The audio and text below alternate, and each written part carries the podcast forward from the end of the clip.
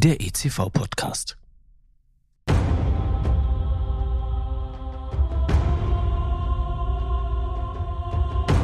Es war einmal vor langer Zeit in einer weit, weit entfernten Galaxis, als tapfere Kämpfer aufbrachen, um mutig und entschlossen die dunkle Seite der Macht zu besiegen.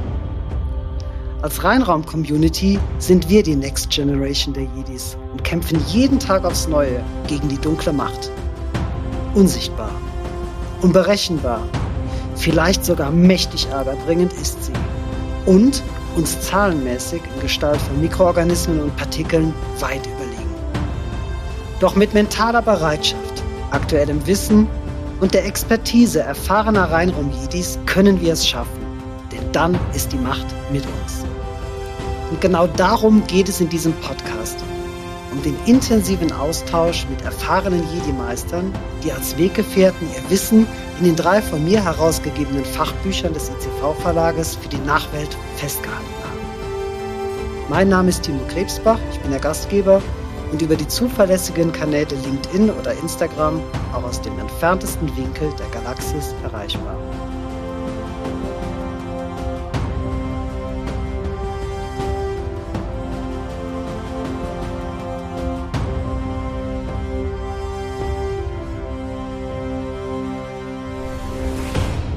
Und damit herzlich willkommen zu einer weiteren Folge unseres ECV-Podcasts. Heute mit dem Titel Die Ausrüstung des Jedi-Ritters.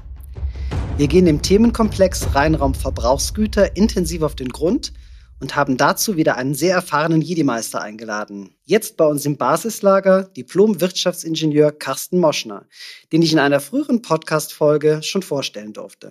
Lieber Carsten, willkommen zurück. Schön, dass du wieder da bist. Im Praxisbuch Reinraum in der pharmazeutischen Industrie hast du als Autor ausführlich den Themenkomplex Reinraumverbrauchsgüter behandelt. Als 360 Grad Qualitätspodcast wollen wir bekanntlich alle Hörer am gleichen Punkt abholen. Von daher sollten wir zunächst mal klären, was sind denn Reinraumverbrauchsgüter und inwieweit unterstützen die uns im Kampf gegen die dunkle Macht? Ja, Reinraumverbrauchsgüter, ich nenne sie auch oftmals rein raumtaugliche Verbrauchsgüter sind eigentlich alle Dinge, die wir mit in den Reinraum hineinnehmen, die wir im täglichen Leben benutzen, um unseren Prozess unter Kontrolle zu behalten, die dunkle Seite der Macht zu bekämpfen. Das sind also alles Dinge, die mit dem Menschen im kontrollierten Bereich äh, zusammenkommen. Typische Beispiele, Handschuhe, Tücher, die Bekleidung, egal ob man jetzt Einwegbekleidung nimmt oder Mehrwegbekleidung, Papier, die Reinigungstupfer oder Swaps genannt, Schuhe, Matten. Wir könnten das jetzt noch ewig ausführen, ganz viele dieser Dinge. Was haben die als Hauptaufgabe? Alle das Gleiche. Wir wollen die Kontaminationszahl im Reinraum so gering wie möglich halten. Ich sagte nicht auf Null, sondern gering wie möglich, mhm. weil eine 100% Kontrolle haben wir auch dort nicht. Und das ist dann unterschiedlich. Es gibt einige, äh, die halten Kontaminationen zurück. Typisches Beispiel die Bekleidung oder Handschuhe. Wir wollen ja. mit der Hand übertragen. Oder mhm. aber andere sollen Kontaminationen entfernen. Tücher, Swaps. Mhm. Also gibt da unterschiedliche Aufgabengebiete. Jetzt ist aber das, das schwierige Thema, dass diese Verbrauchsgüter auch Kontaminationen mit in den Reinraum reinbringen können, weil wir sie ja einschleusen. Und da ist dann tatsächlich die Stelle, wo ich immer sage, da scheiden sich die Geister. Wie kontrolliere ich das? Wie definiere ich das? Wie kann ich auch am Ende wirklich sagen, das ist ein reinraumtaugliches Verbrauchsgut? Okay, steigen wir da ein bisschen weiter ein. Ähm, eine Frage aber noch vorher. Am Anfang deines Kapitels, da steht ein ganz bemerkenswerter Satz. Ich möchte mal gerne zitieren. In vielen Fällen liegen die Beschaffungskosten der Verbrauchsgüter im Cent-Bereich. Und aus Anwendersicht läuft man schnell Gefahr, schon aus diesem Grund diesen Artikeln etwas weniger Aufmerksamkeit zu schenken. Warum sollte man das dann trotzdem tun? Ja, ganz einfach. So ein Cent-Artikel kann man einen ganzen Reinraumprozess aus dem Ruder laufen lassen. Mhm. Also so eine Art Dominoeffekt. Ähm, ich sage es auch manchmal anders, am falschen Ende gespart kann ganz schön teuer werden. Und das gilt also auch bei diesen Verbrauchsgütern. Ähm, ich kenne genug Beispiele, wo einfach tatsächlich ein Handschuh, ein Tuch, dazu geführt hat, dass größere Schäden, und wir reden hier bis mehrere hunderttausend Euro entstanden sind, weil das falsche Tuch, weil das falsche, wow. falsche Handschuh eingesetzt worden ist.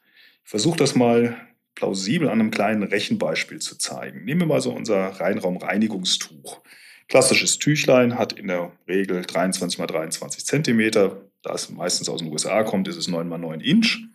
Und wenn wir mal nur voraussetzen, wir setzen 300 von diesen Tüchern im Tag im Reinraum ein, das ist ganz geringe Zahl. Also ich glaube, viele Reinräume setzen da deutlich mehr ein. Aber gehen wir nur von diesen 300 Tüchern aus, mhm. dann haben wir pro Tag schon mal 16 Quadratmeter Fläche in den Reinraum gebracht. Das sind diese 300 Tücher. So, wenn wir das mal auf eine Woche hochrechnen, mit fünf Arbeitstagen sind wir schon bei 80 Quadratmetern.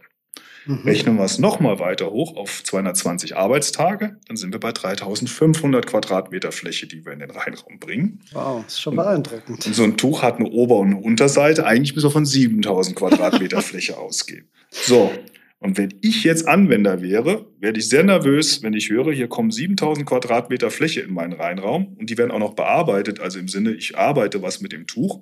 Also ich glaube, man sollte da diesen tatsächlichen Centartikeln, diesem Tüchlein, doch eine gewisse Aufmerksamkeit schenken. Denn äh, diese Verbrauchsgüter kommen ja auch in unmittelbarer Nähe zum Produkt im Einsatz. Also mit dem Handschuh mhm. fasse ich was an, mit dem Tuch tue ich eine Pro produktberührende Fläche reinigen. Also da geht schon ein Risiko aus. Definitiv. Das bringt mich dann zu einer Frage, die an dieser Stelle jetzt sofort kommen muss. Wie wähle ich denn dann meine Ausrüstung aus? Fangen wir doch mal bei den Handschuhen an. Du hast ja eben schon kurz angesprochen. Muss das so ein abgespacedes Teil sein, wie das von Darth Vader, oder lässt sich da mit anderen Varianten deutlich besser kämpfen? Tja, schon wieder meine Zweitlieblingsantwort, hätte ich fast gesagt. Es kommt darauf an. Aha, na super. Ja. Es kommt nämlich darauf an, für welchen Einsatzzweck ich diesen Handschuh äh, haben möchte. Das heißt, ich bin jetzt wieder als Anwender erstmal gefordert zu klären, für was will ich den Handschuh. Äh, gehen wir mal ein bisschen weg, sage, kommt ja im Reinraum auch vor, ich will einen Hitzeschutz oder einen Kälteschutzhandschuh oder einen Chemikalienschutzhandschuh. Ja, der wird sicherlich anders aussehen als der klassische Dünnfilmhandschuh, den wir alle kennen, wenn wir mal in einer Arztpraxis waren und so weiter. Das sind also schon verschiedene Arten von Handschuhen, mhm. verschiedene Materialien und so weiter. So ein Dünnfilmhandschuh, also diesen Einweghandschuh, den klassischen, den trage ich in erster Linie, um wieder zu verhindern, dass Kontamination von meiner Hand, von meiner Haut auf das Produkt, auf eine Oberfläche übertragen wird. Hm. Ähm, wenn man dann wieder in diesen ganzen Entscheidungsprozess hineinschaut, den der Anwender dadurch laufen muss, gibt es einen roten Faden, den können wir jetzt auch hier bei diesen Handschuhen wieder herausnehmen, aber der gilt für alle anderen auch, Tücher, Kleidung und so weiter. Mhm. Es gilt im ersten Schritt, meine eigenen Prozessanforderungen im Griff zu haben. Also ich muss wissen als Anwender, was will ich eigentlich? Also was, was mache ich da in meinem Reinraum? Was macht mein Mitarbeiter damit? Was tut er? in dem Fall, was fasst er an, wo, wo will ich was wie schützen. Und je genauer ich im Vorfeld diese Prozessanforderungen definiert habe, desto genauer kann ein Anbieter später sagen, dafür empfehle ich dieses Produkt. Und das findet man auch übrigens in dieser VDI-Richtlinie, du ja mal im Intro vorgestellt hast. Und das wird, ohne zu viel zu verraten, auch ähnlich in der ISO-Richtlinie vorkommen. Ohne eine klare Definition von seitens des Anwenders wird es sehr, sehr schwierig, den passenden Handschuh äh, wie Darth Vader oder sowas zu finden, sondern es gilt hier wirklich dann, das aufeinander abzustimmen.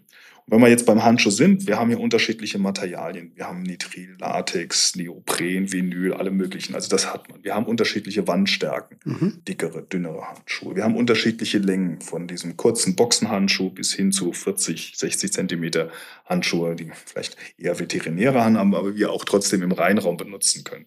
Das gibt auch Anforderungen dafür. Wir haben unterschiedliche Passformen. Wir haben Handschuhe, die hand-specific Neudeutsch, also auf die Handform abgestimmt sind, links-rechts sich unterscheiden. Aber wir haben dann auch wieder die sogenannten Ambidextrous-Handschuhe, die passen halt auf beide Hände, sind dann wieder günstiger. Und wir haben verschiedene Verpackungsarten, in der Pappschachtel oder im Beutel. Und das Wort Pappschachtel habe ich schon sehr deskriptierlich genannt. Das hat im Reinraum nichts zu suchen. Ja. Auch wenn er billiger ist. Und wenn ich dann als Antwort kriege, ach Herr Moschner, da steht doch puderfrei drauf. Ich weiß, inwiefern puderfrei ein Reinheitsaspekt äh, ist, ähm, glaube ich nicht. Ja, da ist wahrscheinlich vermutlich wenig Puder dran. Das heißt aber noch lange nicht, dass dann die andere Partikel dran sind. Und wenn man mhm. so einen mhm. Handschuhprozess sich vorstellt, diese riesigen Maschinen, wo die hergestellt werden, wenn die nicht nachgereinigt wird, ist der ganze Dreck, der in diesem Prozess auf und im Handschuh landet, free of charge mit in unserem Reinraum. Deswegen nicht. Und ich kann mir auch nicht vorstellen, dass Pappe ein besonders reinraumtaugliches Verpackungsmaterial mhm. ist. Mhm. Also kurzum, nein, so eine Pappschachtel hat im Reinraum nichts verloren. Also es müssen aus meiner Sicht folienverpackte Handschuhe sein, auch der Umweltgedanke hier vielleicht ein bisschen weh tut. Um, und es muss reinraumgerecht aufbereitet sein. Und wenn ich jetzt schon mal gerade so im Schwung bin, ähm, auch eine Lieblingsantwort, die ich gerne kriege, ist, der, das Produkt ist doch steril. Damit ist es per se sauber. Mhm. Entschuldigt die Umformulierung, ich kann auch einen Hundehaufen sterilisieren. Es bleibt am Ende ein Hundehaufen und den hätte ich ungern im Reinraum, auch wenn er steril ist. Also ich merke schon, man kann eine ganze Menge Hirnschmalz reinstecken und muss sich wirklich intensiv Gedanken machen, wofür brauche ich denn meinen Handschuh, was soll die Anwendung sein. Äh, tolle Sache, super leitet mich dazu über. Gehen wir jetzt mal zum Wischen Impossible. Mit welchem Reinraumtuch ist denn beim ersten Wisch tatsächlich alles weg? Was nimmt man denn da? Da sind wir ja schon fast wieder im Marketing gelandet. Ein Werbeslogan, mit einem Wisch ist alles weg. Genau. Ähm, genauso gut finde ich ja klasse, wenn einer sein Tuch fusselfrei nennt. Das ist genau das Gleiche wie mit einem Wisch ist alles weg. Was heißt denn bitte schön fusselfrei bei einem Tuch? Gar kein Fussel? ein Fussel, drei Fussel, kann ich mir alles nicht vorstellen. Ähm, schwierig auch zu beantworten, weil wir haben es bei diesen Tüchern mit einem Fließstoff, mit einem Textil zu tun. Und wenn ich da mechanische Kräfte drauf einwirken lasse, ich mache mal jetzt ganz bewusst eine Übertreibung, ich nehme das wirklich massivste Tuch, was ich kenne, und ja, reibe das über eine Parmesanreibe, ja, da habe ich Fusseln. Also das kriege ich nicht fusselfrei. Also da, da kann man nicht einfach sagen, äh, oder man kann es einfach schlichtweg nicht definieren. Und mhm wenn wir jetzt in diesem Prozess Definition eines reinraumtauglichen Tuches sind, versuche ich auch wieder dem Anwender nahezubringen, dass er sich nicht nur auf das Material des Tuches konzentrieren muss. Er muss eigentlich die ganze Wischprozedur vor Augen haben. Mhm. Warum? Weil es fängt schon an, dass ich eine Oberfläche definieren muss. Wische ich jetzt hier wie vor uns liegend eine Glasplatte oder habe ich es mit einer Edelstahlplatte zu tun? Habe ich es mit einer Kunststoffplatte zu tun? Ist die besonders rau? Ist die gut entgratet oder nicht? All das hat ja schon mal einen Einfluss auf diese wischende Reinigung. Ja. So, und so ein Fließstoff wird natürlich bei einer rauen Stelle oder einer nicht entgratete Stelle viel schneller kaputt gehen als so ein Polyester-Gestricktuch. Also ist das schon mal der erste Teil des Prozesses. Dann fange ich an, mir zu überlegen, was will ich eigentlich entfernen? Einen lose da liegenden Partikel? Oder habe ich es mit irgendeiner fettfilmartigen Verunreinigung? Nehmen wir mal unser Smartphone, unser beliebten Fingerprinter drauf, den wir mhm. gerne ungern sehen oder wegkriegen müssen. Das ist eine ganz andere Art von Kontamination, die ich abtragen muss. Und das hat auch wieder Einfluss auf das Tuch, was ich da auswählen muss. Ja, dann kommt die unterschiedlichen Arten von Tüchern. Da gibt's äh, alle möglichen Spielarten die wir noch mit beachten müssen, ob es ein Fließstoff ist, ob es ein Polyestergestrick ist, mit versiegelten Kanten, ein Mikrofasertuch. Also man hat da auch wieder eine riesige Bandbreite, die aber, und das merkt man schon wieder an der Schilderung, ich abstimmen muss auf meinen Prozess, in dem Fall den Reinigungsprozess. Naja, und dann kommt noch die Anforderung, will ich jetzt was aufsaugen, weil ich jetzt gerade hier mein Wasser verschüttet habe auf dem Tisch, oder will ich, was ja auch oft gemacht wird, ähm, Flüssigkeit vom Tuch abgeben, wenn ich einen Desinfizierungsprozess habe. Wenn ich also ja. ein Tuch habe und ja, genau. damit die Desinfektion auf dem Tisch verteilen will, dann muss das Tuch ja wieder was abgeben. Also auch das gehört mit rein und du merkst schon, das wird immer komplexer, das ganze Thema. Also man darf es nicht nur von einer Seite sehen, man muss da alles miteinander sehen. So. Ähm, und das ist entscheidend bei dieser ganzen Geschichte, wenn ich über Reinraumtücher rede. Bitte nicht nur gucken, ob es eine versiegelte Kante hat oder ob es gereinigt ist. Ah, gereinigt. Hm ist das gleiche wie eben mit unserer Sterilität. Was nützt mir, wenn da drauf steht, mein Tuch ist in Klasse 100 oder gibt es ja nicht mehr Federal Standard, aber in ISO 5 gereinigt? Das sagt nichts aus, weil der Unterschied ist, der eine Anwender packt 100 Tücher in die Waschmaschine, der andere packt 10.000 Tücher in die Waschmaschine. Beide haben mit der gleichen Waschmaschine in der gleichen Umgebung gewaschen. Mhm. Ich glaube, wir können uns vorstellen, welche Tücher sauber geworden sind und welche nicht. Ja, ja. Also einfach nur zu sagen, das ist gereinigt in ISO 5, nutzt nichts. Okay. Also auch hier wieder ist die Auswahl gar nicht so einfach. Man muss sich tatsächlich eine Menge Gedanken machen, intensiv drüber nachdenken. Okay. Jetzt haben wir eben über die Kleintücher gesprochen. Mit so einem Kleintuch mag man den R2D2 vielleicht noch sauber bekommen oder C3PO sogar zum Glänzen bringen. Was macht man aber, wenn jetzt, nehmen wir wieder unser altes Beispiel, wenn Chewbacca mal wieder, ohne die Füße abzutreten, den Falken betritt? Wie lässt sich denn der Boden unseres Reinraumschiffes putzen? Ja, hierfür gibt es eigentlich auch wieder ein Wischmittel. Klar, mit unserem Pütztuch kommen wir da nicht weit. Das sind dann die sogenannten reinraumtauglichen Wischmöppe. Ähm, das sind Dinge, die aber auch wieder als System betrachtet werden. Also ich nenne es dann ein Wisch-Mob-System, denn es ist nicht nur dieser Mob-Überzieher, es ist die Mob-Halterung, es sind die Wägen dazu, die wieder alle aufeinander abgestimmt werden müssen. Mhm. Auch wieder in welchem Bereich mache ich sauber, wie groß ist die Fläche. Unterschiedliche Materialien gibt es, also auch da muss man sich wieder letztendlich zwischen Anbieter und Anwender klar sein, was will ich, was will ich erreichen. Wir unterscheiden hier in erster Linie in unserer Branche zwischen Einwegbeschmöppen und Mehrwegbeschmöppen. Allein schon beim Möppen muss man aufpassen, dass man da nicht aus dem Tritt kommt. Egal. Ähm, beide diese Arten, Einweg oder Mehrweg, haben ihre Vor- und Nachteile. In unserer Branche gibt es da so ein fast schon Glaubenskrieg, nenne ich das. Also ich bin da etwas neutraler. Ich sehe da unterschiedliche Anwendungen, wo tatsächlich der Ein die Einweglösung einen Vorteil hat und auf der anderen Seite die Mehrweg äh, einen Vorteil hat. Ist die gleiche Diskussion, die jetzt langsam aufkommt, macht es Sinn, vorgetränkte Tücher oder vorgetränkte Wischmöppe zu haben, weil mhm. man da wieder Energie, Zeit und sonst was spart. Auch da gibt es sicherlich Dinge, wo ich sage, da macht es Sinn, nehmen wir nur einen ganz kleinen Reinraum. Bevor ich da anfange, meine Wischlösung anzusetzen, ist natürlich viel eleganter, alles schon fertig zu haben, meine 10 Quadratmeter zu wischen und fertig. Ja. Also äh, hängt wieder, und da sind wir wieder, das ist wirklich dieser rote Faden, erst klären, was will ich, was ist mein Prozess, was will ich erreichen, und dann kann ich auch darauf aufsetzen. Was an der Stelle aber auch wieder ganz wichtig ist, der neue Annex 1 GMP-Leitfaden. Da steht nämlich was ganz Spannendes drin. Zukünftig ist das Reinigen von Oberflächen, egal ob wir von Tischen, Böden und so weiter reden, und das Desinfizieren von Oberflächen zwei getrennte Dinge, die nicht mehr in einem Schritt gemacht werden können. Das mhm. war bisher, und da mal hat es der eine gemacht, weil er gerne Geld und Zeit gespart hat und hat gesagt, naja, wenn ich sowieso desinfiziere, reinige ich ja auch schon. Das ist zukünftig definitiv nicht mehr möglich. Ich muss auch gegenüber Kontrollbehörden nachweisen, dass ich sowohl eine Oberflächenreinigung durchgeführt habe und wenn eine Desinfektion gefordert ist, das aber als getrennten Arbeitsschritt. Okay, super. Eine andere Sache, die uns interessiert, wer schreibt, der bleibt. So ist ja eine alte Weisheit, die nicht von den Jedes stammt, sondern eher aus dem Verwaltungsbereich. Dennoch, auch im Rheinraum ist Dokumentation wichtig und muss zeitnah erfolgen. Welche Möglichkeiten gibt es denn hier, kontaminations- und partikelfrei seine Nachrichten für die Nachwelt zu hinterlassen? Ganz einfach, alles digital. Aber das ist die sogenannte papierlose Fertigung, die gerne immer wieder propagiert wird, aber doch nicht funktioniert. Also wir haben tatsächlich, wie du schon sagst, immer wieder Prozesse, wo wir doch was notieren, dokumentieren und so weiter müssen. Was heißt das? Wir brauchen ein für den Reinraum taugliches Papier zum Beispiel. Die Notizblöcke, die wir vielleicht sogar mitnehmen, müssen auch aus diesem Papier sein. Und was ist das?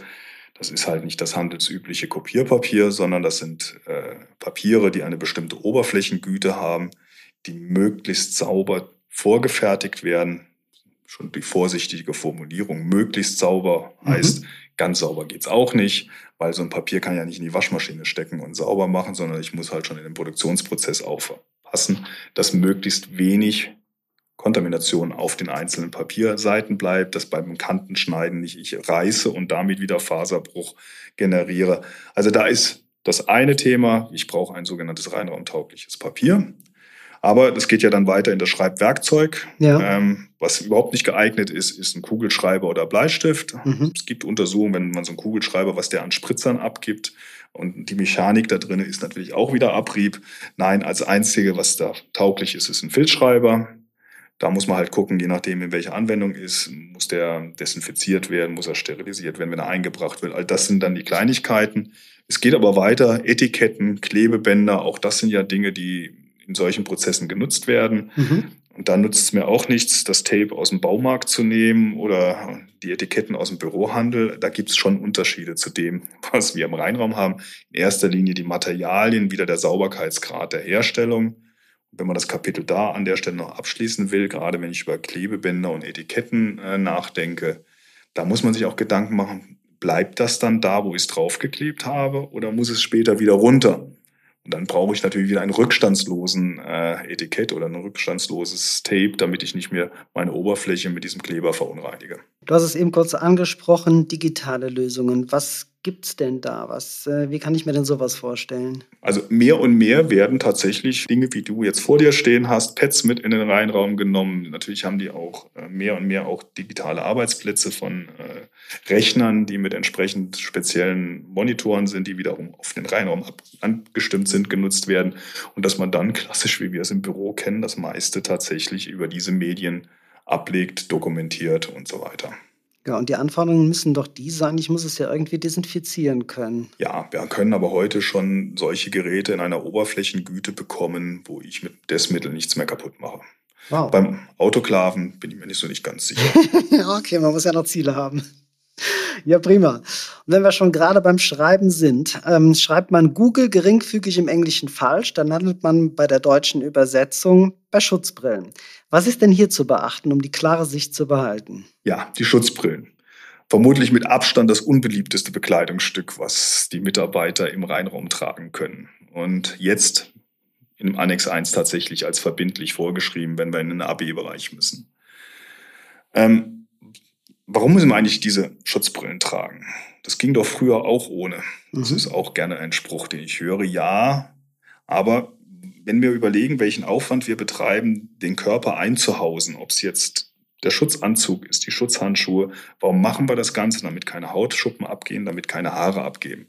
Naja, wir haben Lider, wir haben Augen, Wimpern, wir haben da oben jede Menge Hautpartikel, die sich auch lesen können. Also es ist eigentlich konsequent und logisch, dass wir dort eine so eine, eine Schutzbrille tragen, die in dieser Sinne auch wieder nur das Produkt, den Prozess schützt vor Kontamination, die wir als Menschen abgeben. Da gibt es dann auch wieder Einweg- und Mehrwegsysteme.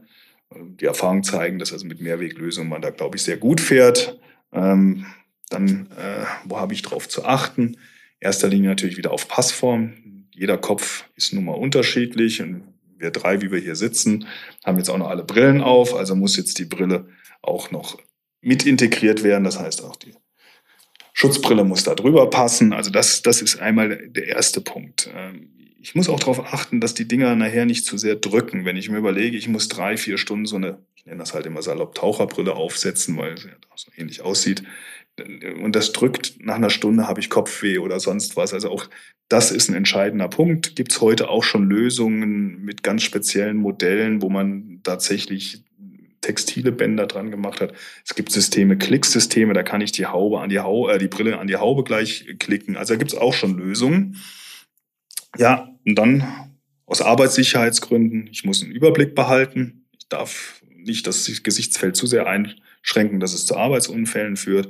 Und das wirklich kritische Thema ist Antibeschlag bei solchen Brillen. Ähm, wenn wir uns anziehen, mhm. gerade beim Umkleideprozess, neigen diese Brillen relativ schnell zu beschlagen, weil wir halt ein bisschen mehr atmen, anders atmen. Da gibt es dann zwei Lösungen, die Art der Belüftung, indirekte oder direkte Belüftung der Brillen, das hilft. Und dann gibt es Anti-Beschlag-Ausrüstungen von den Herstellern, die gleich aufgebracht werden, die was auch taugen, keine Frage, mhm. die aber den Lebenszyklus der Brille relativ verkürzen, weil durch Desinfizieren und Sterilisieren geht diese Anti-Beschlag-Ausrüstung relativ schnell kaputt. Das ist eben kurz angesprochen, gerade bei den Brillenträgern, also Brillen werden unter diesen Goggles getragen. Gibt es da Gibt es da keine andere Lösung, um jetzt so eine Sehstärke direkt mit reinzubringen? Also äh, dadurch, dass ja diese ich nenne sie wieder Taucherbrille, mhm. begrenztes Lebenszeit hat, da macht es gar keinen Sinn, optische Gläser einzubauen. Okay. Das nicht. Es gibt Anbieter, die bieten die Möglichkeit, wie so eine Art Monokel in die Brille einzusetzen. Ah, das, ja. äh, tatsächlich dann ein Monokel mit seiner eigenen äh, Stärke rate ich ab, weil die Dinger gehen so schnell kaputt, dass das echt eine never-ending Story wird von Kosten her. Also lieber darauf achten, dass die Schutzbrille, die getragen wird, über die eigene Brille passt. Okay, super. Klares Statement. Abschließend sollten wir noch ein paar Worte zur Einwegbekleidung verlieren. Im Speziellen zum Mundschutz, zur Haarhaube und auch zu den Handschuhen. Darth Vader sah damit zweifellos ziemlich stylisch aus und die dunkle Macht, die war bestens geschützt.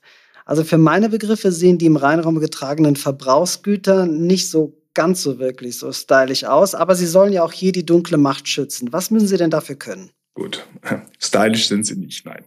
Ähm, Handschuhe hatten wir schon, die haben wir vorher schon besprochen, deswegen tun wir die mal beiseite räumen. Gehen wir mal gleich auf den Mundschutz. Mhm spannendes Thema. Und nach den zurückliegenden zwei Jahren sind wir, glaube ich, alle Experten in Mundschutz geworden. Solange wie wir die haben schon tragen dürfen, auch außerhalb unserer Reinheitszonen. Also ich glaube, was wir da schon gelernt haben, und das gilt tatsächlich, wenn man das übertragen will für den Reinraum, die Passform eines Mundschutzes ist wirklich exorbitant wichtig. Mhm. Ähm, auch der Einwegmundschutz im Reinraum, wenn der nicht richtig anliegt, taugt er nur die Hälfte, weil dann geht die Kontamination halt links, rechts, oben, unten raus.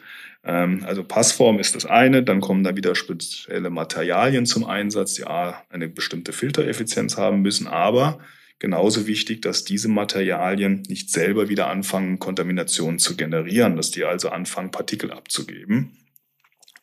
Und da ist äh, natürlich beim Mundschutz die äußere Schicht interessant, die wieder zum Produkt scheint. Wenn die jetzt anfangen würde, vor sich hin zu fusseln, beim Wort Fussel, mhm. äh, also Partikel abzugeben, dann ist das kontraproduktiv. Und äh, das ist dann halt auch wieder der Unterschied vielleicht zu einer klassischen Einwegmaske, die wir in der Arztpraxis oder aus Hospitälern her kennen. Ja. Die hat ja eine ganz andere Funktionalität. Die darf das, weil in erster Linie geht es da nur um ausschließliche Keimzurückhaltung. Aber wie gesagt, wir müssen auch auf Partikel achten. Und wir sind auch bei dem Mundschutz wieder dabei zu überlegen, welche Verpackung es nützt mir wieder nichts, die klassische Pappschachtel wie beim Hanenschuh. Das ist nichts für einen Reinraum. Also auch die müssen entsprechend reinraumtauglich verpackt sein. Gut, gehen wir mal zur Kopfbedeckung. Ähm, das sogenannte Fließhäubchen, Schwesternhäubchen. Ähm, wichtig, man sollte es nicht abschaffen, aber man darf sich auch nicht zu viel erwarten von so einem Fließhäubchen. Also das mhm. hält nur begrenzt was zurück.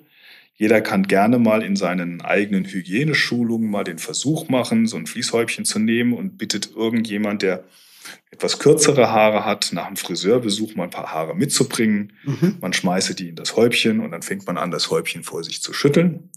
Und dann wird man sehr verdutzt sein, dass alle Haare durchgehen. Das heißt also zu glauben, dass diese Fließhaube wirklich die Haare zurückhält, ja, bei langen Haaren funktioniert das. Die müssen da ja auch irgendwie Slalom durchfahren, aber kurze Haare, äh, die stechen da eins zu eins durch und ich habe sie da, wo ich sie nicht haben will, nämlich in meinem kontrollierten Bereich. Wir schweifen noch kurz vor Ende ab. Das ist auch der Grund, warum ich partout diese Fließbartschutze mhm. als völlig untauglich einstufe. Also erstens, es entstellt den Mann. Das sieht ja aus, als hätte ich so ein Hafersäckchen da vor mir. Ähm, In der Tat. Aber äh, wenn ich mir jetzt vorstelle, wie, wie, wie stabil so ein Barthaar ist, also das geht durch dieses Hafersäckchen eins zu eins durch. Also wir Bartträger müssen, Sie hören schon wir, ich leide damit, ähm, wir müssen dann einen wirklich tauglichen Mundschutz anziehen. So, was haben wir noch an Einwegbekleidung? Wir haben äh, natürlich die Einweganzüge. Da könnte man jetzt eine eigene Serie draus machen. Äh, letztendlich kann ich hier nur den Hinweis geben, wenn wir über Einweg Anzüge, Overalls, Kittel etc. nachdenken. Das gilt aber auch für Fließhäubchen, Überschuhe. In der Regel sind die nicht nachgereinigt. Die kommen aus einer ganz normalen industriellen Fertigung. Weil eigentlich wären die ja mehr als Schutzkleidung gedacht, um den Mitarbeiter zu schützen, wenn der irgendeine besondere Aufgabe hat. Also achtet dort keiner drauf, was da alles mit drauf landet. Und dementsprechend sehen die Dinge auch aus. Also aus Reinraumgesichtspunkten, die sind alle weiß, das sieht schon sauber aus, aber sie sind trotzdem kontaminiert. Das heißt, hier müsste man, wenn man auf Einwegkleidung tatsächlich abfährt und die einsetzen will, darauf achten, dass die nachgereinigt sind. Mhm. Weil sonst habe ich wieder alles vom Produktionsprozess und so weiter auf. Und da ist dann auch wieder, wir sind wieder bei meinem, ihr habt schon geschmunzelt, Beispiel Hundehaufen. Ähm, ich finde es auch wieder klasse, wenn dieser Werbeslogan kommt, verpackt in einem ISO 5 Bereich sage ich auch wieder, ich kann besagten Hundehaufen in ISO 5 verpacken. Es bleibt immer noch der ISO ah, Hundehaufen. Also auch das ist kein Qualitätskriterium, um zu sagen, das ist jetzt wirklich ein für den ISO 5 geeignetes Produkt. Das würde ich gerne als Schlusswort genauso stehen lassen und bedanke mich ganz herzlich.